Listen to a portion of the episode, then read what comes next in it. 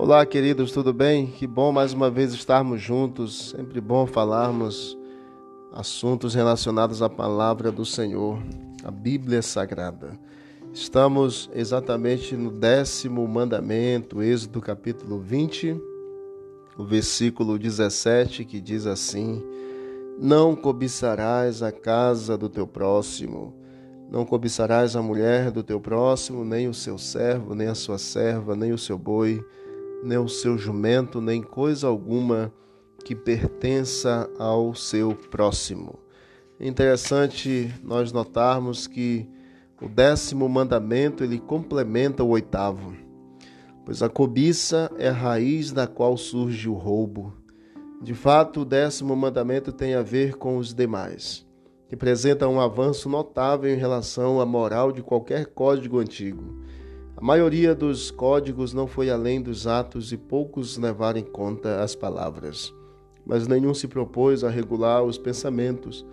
Esta proibição é fundamental para a experiência humana, pois penetra até as motivações por trás dos atos.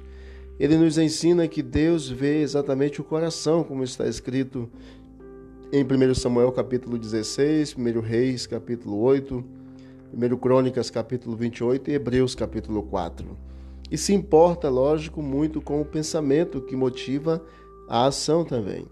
Deus ele estabelece o princípio de que os pensamentos do coração estão sob a jurisdição da sua lei e de que somos tão responsáveis por, por aquilo que pensamos quanto por aquilo que nós realizamos. O pensamento mal, quando acariciado, provoca um desejo mal que a seu tempo provoca uma ação também má. Alguém pode se refrear de cometer adultério devido às penalidades sociais e civis que relatam o que resultam de tais transgressões. Mas à vista do céu ele pode ter é, a culpa se ele não se arrepender pelo ato cometido.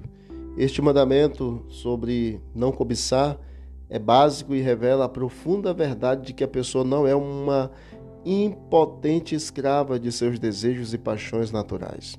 Dentro dela existe uma força, a vontade que, sob o controle de Cristo, pode submeter todo desejo e toda paixão ilegítimos.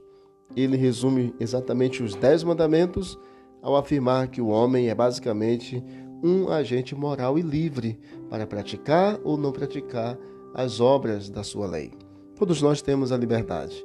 Desejo de Deus em nome de Jesus é que nós pratiquemos as boas obras e andemos dignamente conforme a vontade do Senhor. Se nossos atos não condizem com a realidade daquilo que é pregado na Bíblia, que nós nos arrependamos e vivamos conforme a vontade do Senhor. Um grande abraço para todos, vamos orar, concluindo aí os Dez Mandamentos e continuamos aí no próximo tema, em Êxodo capítulo 21. Querido Deus, obrigado pelos Dez Mandamentos inscritos pelo Senhor direcionados pelo teu dedo para nos trazer realmente uma adoração verdadeira ao Senhor e também valorizarmos ao próximo, que tanto é, faz com que a gente se aproxime de Ti por meio daquilo que vemos nos outros e praticamos para com os outros também. Que o Senhor continue ao nosso lado, perdoando as nossas falhas e conduzindo-nos para o caminho da eternidade, em nome de Jesus. Amém. Forte abraço. Vamos que vamos para o alto e avante.